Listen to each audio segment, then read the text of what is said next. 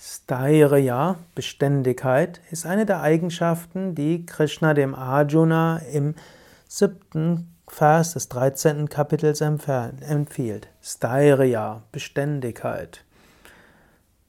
Stetiger Tropfen höhlt den Stein, sagt man so gerne. Es ist sehr wichtig, dass du in deinen Praktiken regelmäßig bist. Überlege dir daher, meditierst du wirklich täglich? Meditierst du vielleicht einmal die Woche nicht? Es ist sehr wichtig, meditiere wirklich täglich.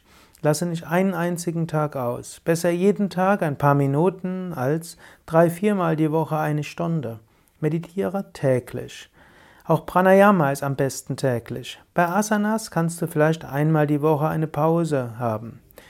Beständigkeit heißt aber auch nicht nur während des Sadhanas, also deiner spirituellen Praktiken an Gott denken, sondern immer wieder am ganzen Tag.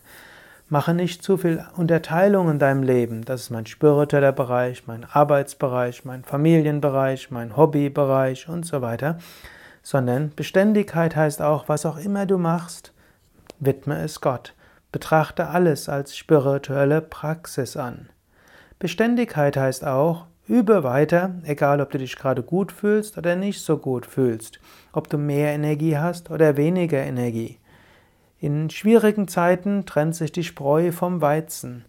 Übe, wann, was, wie auch immer du dich fühlst. Du wirst vielleicht einmal mehr üben und mal weniger üben, aber sei beständig in deiner Praxis.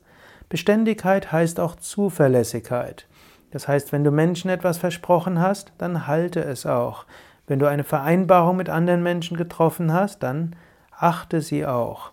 Und äh, wenn du dich für irgendetwas verpflichtet hast, dann tu es auch.